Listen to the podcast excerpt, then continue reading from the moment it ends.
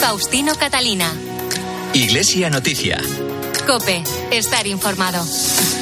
Saludos, muy buenos días en este domingo cuarto de la cuaresma en el que iniciamos a esta hora los minutos para contarles la actualidad religiosa de estos días en España y el mundo. En esta sintonía de la cadena COPE será hasta las nueve la hora de la Santa Misa, gracias a Álvaro Español en el control de sonido y con algunos contenidos en estos titulares. Levántate y ponte en camino es el lema de este año en la celebración del Día del Seminario con una invitación a orar y colaborar en la formación de los nuevos sacerdotes. Hoy se cumplen 10 años del comienzo del pontificado de Francisco que el viernes celebró una nueva edición de las 24 horas para el Señor. Ayer sábado el Papa recibió a una delegación madrileña encabezada por el cardenal Carlos Osoro con ocasión del cuarto centenario de la canonización de San Isidro. Les contaremos las declaraciones a cope del cardenal Huelet y desde Cataluña la nueva exposición de Joan Miró y la entrada por primera vez en 700 años de voces femeninas en Montserrat. Y mañana comienza en Murcia y Caravaca de la Cruz un Congreso Internacional de Turismo Religioso y Sostenible. Faustino Catalina. Iglesia Noticia. Cope, estar informado. Hoy es el cuarto domingo de Cuaresma y la fiesta de San José, que coincide en esta fecha, se celebrará litúrgicamente mañana, 20 de marzo. Y llega la tradicional celebración del Día del Seminario, que en esta ocasión, con el lema Levántate y ponte en camino, es una ocasión especial para pedir, dar gracias y mostrar la cercanía a los seminaristas, los formadores y las vocaciones sacerdotales. El obispo de Getafe, Ginés García Beltrán, recuerda la celebración de esta jornada desde el agradecimiento y la petición por nuevas vocaciones. En el corazón mismo del Evangelio encontramos la llamada de Jesús a seguirlo. Celebramos el día del seminario y recordamos el deber que la Iglesia tiene de proponer en serio un camino de formación para los llamados a este sacerdocio. La falta de vocaciones al sacerdocio es la falta de una conciencia de Dios en la vida y una incapacidad para escuchar su voluntad. Otras veces se da también el, hombre que prefiere no escuchar para no complicarse, olvidando quizá que la voluntad de Dios es el camino de la felicidad. Tenemos que dar gracias a Dios porque sigue llamando, dar gracias por nuestro seminario. El seminario es la esperanza de nuestra iglesia, por eso tenemos que cuidarlo con esmero para que nunca nos falten las vocaciones que necesitamos. El rector del Seminario de Santiago de Compostela, Carlos Álvarez, nos ha comentado así el lema de esta jornada. Refleja sin duda ninguna la historia de nuestra vida, ¿no? Levantarte constantemente, el volver a comenzar, esa insistencia por parte de Dios, ¿no? De levantarnos, ¿no? Y estar acercándonos a su proyecto de vida, ¿no? Un proyecto de vida que es maravilloso, que es el proyecto de poder llegar a ser sacerdote, ¿no? Ese proyecto de ofrecer la vida para que otros tengan vida. Por eso digo que es tan necesario no el sacerdote santos, por eso levantarse, ponerse en camino para llevar a Jesucristo en la Eucaristía, en la palabra de Dios, en la dirección espiritual, con, con nuestra vida, no con nuestro ministerio. Bueno, pues esto es levantarnos y ponernos en camino, en ese camino de la salvación, el camino de que es acercar a Cristo a las almas, llevar las almas al cielo. Esto es fantástico, ¿no? Actualmente, 974 seminaristas realizan estudios en los seminarios mayores diocesanos de España, según datos publicados por la Subcomisión Episcopal para los Seminarios. Durante el actual curso 2022-2023 hay 172 nuevos ingresos y 97 ordenaciones sacerdotales. Ernesto Gómez es seminarista en Santiago de Compostela. El seminario, yo siempre digo que es una comunidad formativa, un- una escuela sacerdotal, y, y dentro de esta formación, pues yo lo primero que destacaría sería en que es una escuela de oración, lo más importante del día a día pues es el encuentro personal con Jesucristo a través, como digo, de la oración, de la liturgia de las horas, especialmente de la Santa Misa. Y en ese sentido, pues el tiempo de- del seminario me ha ayudado y sigue ayudándome hoy en día a crecer en oración. De hecho, pues lo vemos en el mismo ejemplo de Jesucristo, que antes de algún acontecimiento importante, sobre todo ahora pues en este tiempo de cuaresma, vemos preparándose para la pasión en una larga noche de oración en, en el Getsemaní, pues vemos como antes de algo importante se prepara con la oración y, y por eso pues la finalidad del seminario lo primero es estar con Jesús, estar con el Señor. El arzobispo de Pamplona Tudela y presidente de la Comisión Episcopal para las Misiones, Francisco Pérez, nos ha contado en COPE el encuentro con el Papa Francisco con motivo de los 30 años de Misión América, que ha tenido unos objetivos muy concretos. Los objetivos han sido mejorar la educación. Otro punto es eh, saber la, la promoción de la mujer. Ya también pues es importante facilitando su formación para favorecer lo que es pues su maternidad y luego por otra parte su labor importante en la vida social y su participación e integración en la sociedad. Y otro punto importante es la atención a los mayores, mejorando sus condiciones de vida, especialmente de los que se encuentran en exclusión social. O sea, son los tres objetivos fundamentales mejorar la educación, la promoción de la mujer y la atención a los mayores. Faustino Catalina. Iglesia Noticia. Cope. Estar informado. Entramos ahora en la información internacional. El Papa celebró el viernes una nueva convocatoria de las 24 horas para el Señor con la celebración del sacramento de la reconciliación en la parroquia de Santa María de la Gracie. Y ayer sábado recibió en audiencia al cardenal arzobispo de Madrid, Carlos Osoro, acompañado por la presidenta de la Comunidad de Madrid, Isabel Díaz Ayuso, la delegada del Gobierno, Mercedes González, y el alcalde de la capital, José Luis Martínez Almeida, en el contexto de las celebraciones del cuarto centenario de la canonización del patrón de Madrid, San Isidro. Corresponsal en Roma y el Vaticano, Eva Fernández, buenos días. Muy buenos días. Fue una ceremonia muy cálida y familiar. Se notaba que el Papa se encontraba en una parroquia. Había muchas familias, los niños de catequesis, los grupos de jóvenes. Antes de iniciar la exposición con el Santísimo y el rito de la reconciliación, el Papa pronunció una homilía en la que explicaba que cuando estamos muy convencidos de nuestra propia valía religiosa y nos consideramos mejor que los demás, no dejamos espacio a Dios, porque con esta actitud le decimos que no lo necesitamos. E improvisando sobre el texto escrito, aseguraba que Dios puede acortar la distancia con nosotros cuando honestamente, sin falsedades, le presentamos nuestra fragilidad. Y también dedicó mucho tiempo a hablar de la confesión. Dios puede acortar la distancia con nosotros cuando con honestidad Dios puede acortar la distancia con nosotros cuando honestamente, sin falsedades, le presentamos nuestra fragilidad. Nos da la mano para levantarnos cuando sabemos tocar fondo y volvemos a Él con sinceridad de corazón. Nos espera en el fondo porque no tiene miedo de descender hasta los abismos que nos habitan, de tocar las heridas de nuestra carne, de acoger nuestra pobreza. Dios nos espera allí, nos espera especialmente en el sacramento de la confesión. perdón en el sacramento de la confesión. Y efectivamente, ayer mismo, en el marco del Año Santo de San Isidro, el Papa recibió al arzobispo de Madrid, el cardenal Carlos Osoro, acompañado de las tres administraciones madrileñas que han trabajado unidas para rendir homenaje al patrón, San Isidro. Para el cardenal Osoro ha supuesto una ocasión única para reforzar la unidad. En primer lugar, dar gracias a Dios por el poder de estar juntos.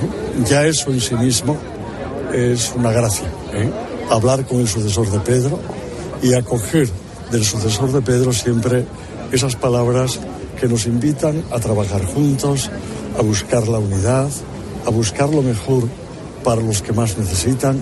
Yo creo que eh, eso siempre nos viene bien a todos ¿eh? y ha sido entrañable. Entre nosotros yo creo que hemos vivido, estamos viviendo unas horas especialmente importantes. La delegada del Gobierno de Madrid, muy impactada por la cordialidad y sencillez del pontífice, ha remarcado que el Papa les ha animado a poner siempre delante las necesidades del pueblo, primero el pueblo, luego el pueblo y al final ustedes, eh, reconociendo que en estos momentos este mensaje es muy necesario en la política y en la sociedad madrileñas. Con el último nombramiento como miembros del Consejo de Cardenales del cardenal Juan José Omella, presidente de la Conferencia Episcopal, y del gobernador del Estado de la Ciudad del Vaticano, Fernando Vergez, se consolida la presencia de españoles en distintos cargos al servicio de la Santa Sede. Es el momento para el comentario desde Roma de Antonio Pelayo. Buenos días. Buenos días. España siempre ha tenido un puesto relevante en la curia romana. No es un privilegio, es la consecuencia lógica del peso específico de nuestra Iglesia en el mundo católico. La situación actual lo refleja. En la curia romana, dos españoles ocupan cargos de indiscutible importancia. El cardenal Ladaria es el prefecto de la Congregación para la Doctrina de la Fe, máxima instancia en cuestiones de fe y de lucha contra los abusos, y el cardenal Miguel Ángel Ayuso tiene la responsabilidad del diálogo interreligioso, especialmente con el mundo musulmán, una de las prioridades de este pontificado. Pero recientemente se ha producido un hecho excepcional que fortalece aún más nuestra presencia en las esferas del gobierno eclesial. Francisco ha nombrado a dos españoles en el renovado Consejo Cardenalicio que le asesora en el gobierno de la Iglesia Universal. Los elegidos son el cardenal Juan José Omeya, arzobispo de Barcelona y presidente de nuestra conferencia episcopal, y el cardenal Fernando Verges, que es el presidente de la Comisión Pontificia para el Estado de la Ciudad del Vaticano, cargo que equivale al de un primer ministro al frente del minúsculo Estado. Por primera vez, dos compatriotas se incorporan al Consejo Cardenalicio, el llamado C9, que sin tener ningún poder ejecutivo ejerce una influencia muy notable en todas las decisiones que toma el Santo Padre. Son los consultores en los que tiene mayor confianza y con los que mantiene una relación personal muy estrecha. España, pues, tiene voz y voto en el Vaticano y goza del respeto que nos hemos ganado con nuestras aportaciones a la vida de la Iglesia Universal. No es motivo de vanidad, sino de una mayor responsabilidad porque los altos puestos eclesiásticos no son para vanagloriarse, sino para servir mejor a todos los que lo necesitan. Desde Roma les ha hablado Antonio Peláez. Gracias, Antonio. El lunes se cumplieron los diez años de la elección del Papa Francisco, que tal día como hoy comenzaba su pontificado.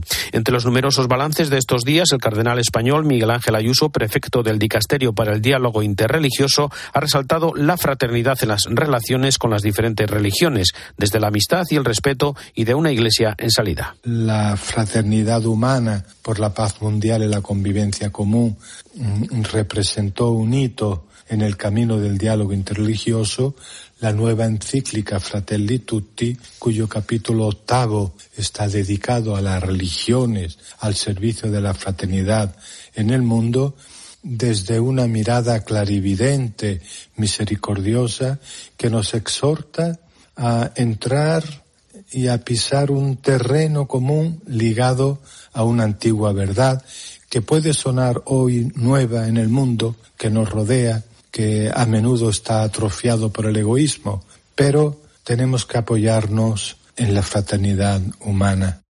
En este décimo aniversario de su elección fueron numerosos los mensajes de felicitación al Papa que llegaron al Vaticano desde todo el mundo. Y en la audiencia del miércoles el Papa pidió que se respeten los lugares religiosos en Ucrania. Cuéntanos, Eva. Aunque se trataba de un aniversario muy significativo, el pontífice lo celebró en la intimidad en su casa de Santa Marta, sin ningún acto público en su agenda, aunque, como bien dices, al Vaticano llegaron miles de felicitaciones de todo el mundo y telegramas oficiales de los jefes de Estado y de los líderes de distintas confesiones. En el primer podcast realizado para los medios vaticanos, el Papa aseguraba que hay un único regalo que le gustaría recibir por estos dos quinquenios al frente de la sede de Pedro, la paz. La paz, claro, no se la paz. Francisco nunca se hubiera imaginado que el telón de fondo de esta celebración iba a estar tenido con la sangre de tantos muertos, aseguraba, tanto rusos como ucranianos. Le duele que le haya tocado ser el Papa de la Tercera Guerra Mundial. En el único tuit que publicó aquel día en su cuenta de Twitter nos dejó un mensaje muy sencillo. Gracias por haberme acompañado con vuestras oraciones. Por favor, continuad haciéndolo. Durante la audiencia general del pasado miércoles agradeció especialmente a su país las felicitaciones recibidas. Quiero agradecer de una manera especial a todas las personas pertenecientes a los partidos políticos y referentes sociales de mi país que se han unido para firmar una carta de saludo con motivo del décimo año del pontificado. Gracias por este gesto y se me ocurre decirles así como se han unido para firmar esta carta, qué lindo que se unen, que se unan para hablar, para discutir y llevar la patria adelante. Que Jesús los bendiga y la Virgen Santa los cuide. Muchas gracias. Por cierto, que la felicitación que el patriarca Kirill envió al Papa por sus diez años de pontificado le pidió ayuda para impedir que Ucrania expulse del monasterio más importante de Kiev a unos eh, monjes ligados al patriarcado de Moscú. Se trata de la institución monástica más antigua de la ortodoxia rusa, con casi mil años de historia. Como respuesta, junto a la habitual petición de oraciones por el martirizado pueblo de Ucrania, el pontífice pidió que se los lugares religiosos. Pienso, en los monjes ortodoxos del Laura de Kiev. Pido a las partes en guerra que respeten los lugares religiosos. Los consagrados a la oración, sean de cualquier confesión, sostienen al pueblo de Dios. Sostegno del pueblo de Dios. El responsable del monasterio ha recordado que los monjes no son colaboradores de Rusia, sino ciudadanos ucranianos. Y posteriormente el gobierno de Ucrania aseguró que no se tomará ninguna medida de fuerza contra ellos. Hoy se celebra en Roma la tradicional carrera de maratón por las calles y lugares más icónicos de la ciudad eterna y a través de la iniciativa La Copa de los Últimos el Vaticano premiará a la persona que llegue en último lugar con el objetivo de transmitir un mensaje de inclusión a los más frágiles. Y recordamos también con Eva Fernández algunas noticias sobre el sínodo y el mensaje enviado por Francisco a un Congreso Internacional sobre la prevención de los abusos celebrado en Paraguay. Esta semana el Vaticano ha hecho público quienes se encargarán de organizar el próximo sínodo de los obispos, dedicado, como sabemos, a la sinodalidad. Serán tres obispos, un laico, un religioso, una religiosa y un sacerdote, una comisión en la que también participará el relator general del sínodo, el cardenal Hollerich. Se trata del padre jesuita Giacomo Costa, que será el coordinador, los obispos Timothy John Costello y Daniel Flores, los religiosos Sor Chihue Girota y Lucio Mulanda y el profesor Darío Vitali. Paralelamente, la Secretaría del Sínodo ha propuesto que el miércoles 31 de mayo, memoria litúrgica de la visitación de la Virgen María, se celebre una oración mariana mundial de preparación del Sínodo de los Obispos para sensibilizar al pueblo de Dios sobre la importancia del proceso en curso, exhortar a los fieles a acompañarlo con la oración y poner bajo la protección específica de Nuestra Señora a todo el proceso sinodal de la Iglesia, especialmente los trabajos de la Asamblea General. Por otra parte, el Papa ha enviado una carta al Congreso Latinoamericano sobre la prevención de abusos que se ha celebrado esta semana en Paraguay, organizada por el Episcopado paraguayo y la Pontificia Comisión para la Protección de Menores, en la que han participado 400 personas procedentes de 23 países. En la misiva, Francisco recuerda que la protección de las personas vulnerables en la Iglesia debe convertirse en una prioridad en cada iglesia local y adelanta que ha pedido a la Comisión que supervise la aplicación adecuada de Vos Estis Lux Mundi, el motu propio que entró en vigor en 2019 y que determina las vías claras y accesibles para buscar justicia de las víctimas, evitando que se deje abierta una herida indeleble en el cuerpo de Cristo, que es la Iglesia. Los obispos argentinos han manifestado una gran preocupación por la escalada de violencia que está relacionada con el drama nacional del narcotráfico y piden medidas a las autoridades. Corresponsal en Argentina, Ernesto Coco, buenos días. Hola, buenos días. El aumento del narcotráfico en Argentina y en la ciudad de Rosario en particular es abrumador, ya que solo en lo que va del año se han cometido más de 300 homicidios por causas de drogas. La magnitud del narcotráfico ha crecido exponencialmente y deja al descubierto un Estado casi ausente, con inexistencia total de planes a mediano plazo para hacer frente a este flagelo que se extiende por todo el país. Dentro de este contexto, bajo el título Las heridas del narcotráfico, la Comisión Episcopal de Pastoral Social de la Conferencia Episcopal Argentina ha emitido un documento en el que condenan la expansión del narcotráfico y los negocios de la droga. En el escrito los obispos han puesto sobre la mesa que se sentían conmovidos por el narcotráfico y su contraparte, los rostros sufrientes de quienes están atrapados y condenados por una de las calamidades más grandes de los últimos tiempos, como es el consumo y las adicciones a las drogas. Para la Iglesia argentina el avance y la comercialización, sobre todo en los barrios más pobres de los conurbanos, es un fenómeno que se agrava dolorosamente, lo que parecería una escalada sin fin con inusitada frecuencia en la ciudad de Rosario, provincia de Santa Fe, donde a diario se conocen episodios conmovedores de lo que aparecería como crimen organizado y que se cobra víctimas fatales en forma indiscriminada. Para los obispos argentinos cobra nuevamente vigencia la referencia social, sobre la sospecha que miembros de las fuerzas de seguridad, funcionarios de la justicia y políticos colaboran con grupos mafiosos. Esta semana se han cumplido 12 años de la guerra en Siria, un conflicto que ha dejado más de medio millón de muertos, dos millones de heridos y más de 13 millones de desplazados. Obras Salesianas ha estado presente en el país durante todo este tiempo ayudando a la reconstrucción. Manu Torralba, buenos días. Buenos días, Faustino. Además de la guerra, los sirios han vivido la devaluación de su moneda, la crisis del coronavirus y los recientes terremotos de principios de febrero que han dejado 51.000 muertos. De todos ellos, 5.000 corresponden a la zona norte del país, donde más de un millón y medio de personas se han quedado sin hogar. Ahora mismo, 11 de los 17 millones de habitantes que quedan en Siria necesitan ayuda urgente y 6 millones y medio son menores de edad. El salesiano Alejandro León, sacerdote en Alepo, ha explicado en la linterna de la iglesia cuál es la situación del país. Queda una sociedad muy cansada, mucha gente se ha ido, quedan las heridas psicológicas, tendríamos que imaginar a un joven de 18 años, todo lo que él tiene en su memoria han sido en el contexto de la guerra, una cosa detrás de la otra. Obras Salesianas ha acogido a más de 370 personas en la ciudad de Kafrun durante los peores años de la guerra. En Alepo desarrollan un proyecto educativo que atiende a 800 menores y en Damasco ayudan a otros 1.200. España ha sido el país, al menos con nosotros, que ha demostrado más solidaridad. Con humildad tratamos de administrar esos bienes que llegan para dárselo a los jóvenes que más necesitan. La ayuda psicológica, las actividades realmente han protegido de, a los niños y a los jóvenes de desarrollar muchos traumas, ¿no? Después del terremoto, 800 personas se han alojado en la Casa Don Bosco de los salesianos de Alepo y a 8 kilómetros de allí, en el barrio de Jaramana, los misioneros dan clases para que los menores no se tengan que desplazar. Faustino Catalina. Iglesia Noticia. Cope. Estar informado.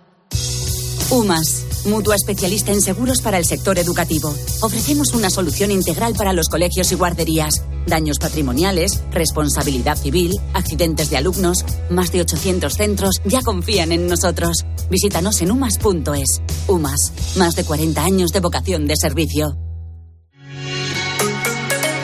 Faustino Catalina. Iglesia Noticia. Cope. Estar informado.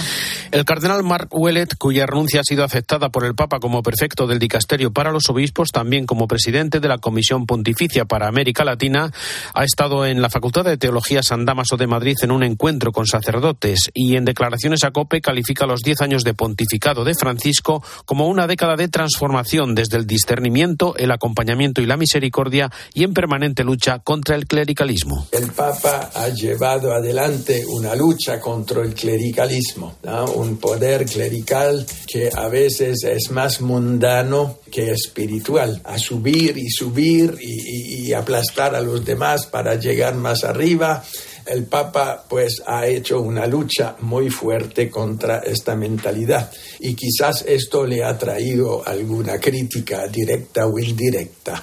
Considera al Papa como un hombre de profunda e intensa oración, con un corazón de padre que sufre mucho por la situación de los migrantes, por las guerras de cada día, lo que le convierte hoy en un personaje de referencia para todo el mundo. Tres veces al día menciona la guerra en Ucrania no hay hoy, día grandes políticos, figuras de referencia, ¿no? El Papa es una autoridad moral, pues sin comparación, y ocupa un lugar importante en la humanidad actualmente por lo que dice, por lo que hace, y eso pues es originalidad de este hombre, ¿no?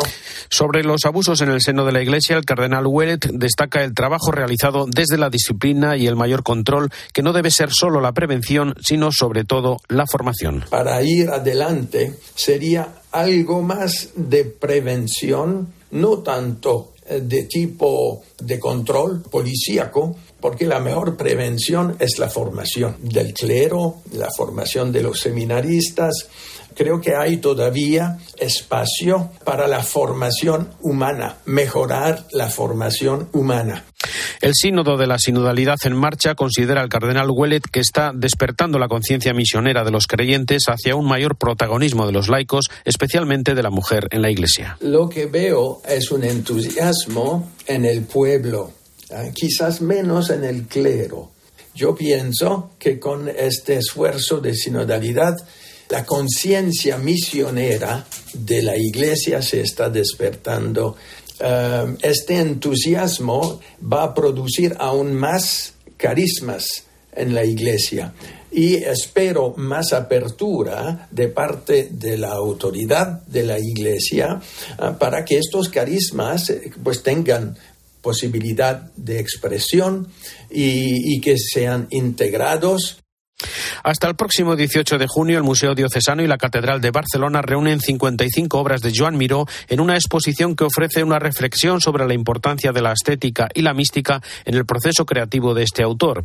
Y rompiendo una tradición de más de 700 años, la Escolanía del Monasterio de Montserrat dará entrada por primera vez a voces femeninas para formar parte de un nuevo coro mixto de cámara que se alternará con la Escolanía Cope Barcelona Iker Mons. La Escolanía de Montserrat ha dado un importante paso tras incluir voces femeninas en este coro alternativo. Será un coro no profesional formado por chicos y chicas de entre 17 y 24 años en plena etapa formativa. El padre Frem de Montella ha confesado que querían ser inclusivos sin renunciar a esta tradición milenaria. Una de las preguntas que más veces nos han hecho siempre en la Escolanía es por qué no tenemos niñas. ¿no? Nosotros continuamos una tradición antigua que es la de las voces masculinas y es una tradición que tiene también un valor histórico y que es una oportunidad para escuchar un sonido que solo se puede escuchar aquí en Montserrat o en los coros que, que siguen esta tradición. ¿no? Pero también es verdad que había que incluir las chicas y había que darles una oportunidad de poder hacer lo mismo. ¿no? Desde la Escolanía pretenden que el coro tenga cierta formación musical previa. Solamente actuarán una vez al mes. Con ello, Efrem ha querido remarcar que los miembros del coro principal podrán descansar durante un fin de semana. Van a cantar en la liturgia de Montserrat, como hace la Escolanía, una vez al mes. Entonces, durante este fin de semana que el coro de cámara cante, pues la escolanía tendrá fiesta y también los chicos podrán estar más tiempo con sus familias. Empezarán a escoger candidatos el 27 de mayo y el 3 de junio.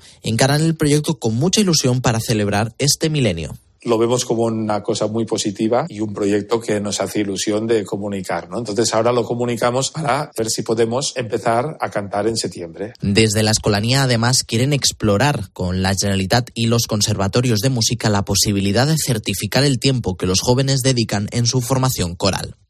Con el año jubilar de Caravaca de la Cruz de 2024 en puertas, mañana comienza en Murcia y en Caravaca de la Cruz el décimo noveno Congreso Internacional de Turismo Religioso y Sostenible. Cope Murcia, Pedro González. La región de Murcia será la capital mundial del turismo religioso en 2023 con la celebración del decimonoveno Congreso Internacional de Turismo Religioso Sostenible que se celebrará desde el lunes y hasta el próximo miércoles. Reunirá nada más y nada menos que a 300 profesionales de 16 nacionalidades. Por cierto, se van a dar cita representantes de las cinco ciudades santas en el mundo, Jerusalén, Roma, Santiago, Santo Toribio de Líbana y Caravaca de la Cruz. El director del Instituto de Turismo, Juan Francisco Martínez, hablaba de los objetivos y tiene varios objetivos. Consolidar a Caravaca y a la región de Murcia como un destino preferente de turismo religioso durante todo el año, así como duplicar el impacto del año jubilar 2017. Ese año la región acogió hasta 500.000 peregrinos y el reto es duplicarlo, llegar hasta el millón en Caravaca, año jubilar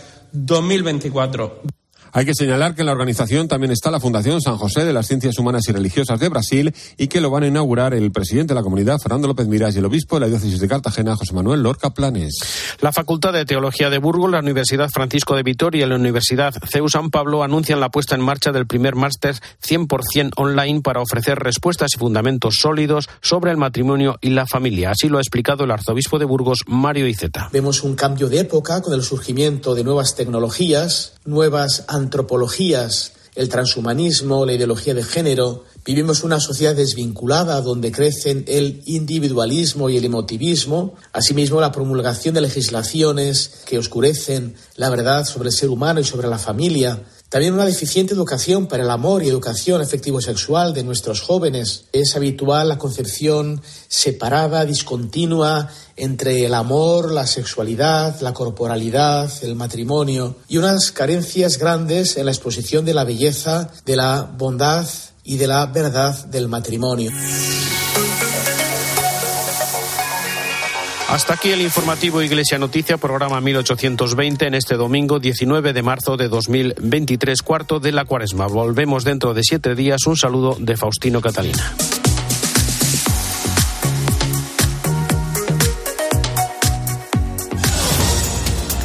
Buenos días. Vladimir Putin ha visitado la ciudad ucraniana de Mariupol en su primer viaje al Donbass.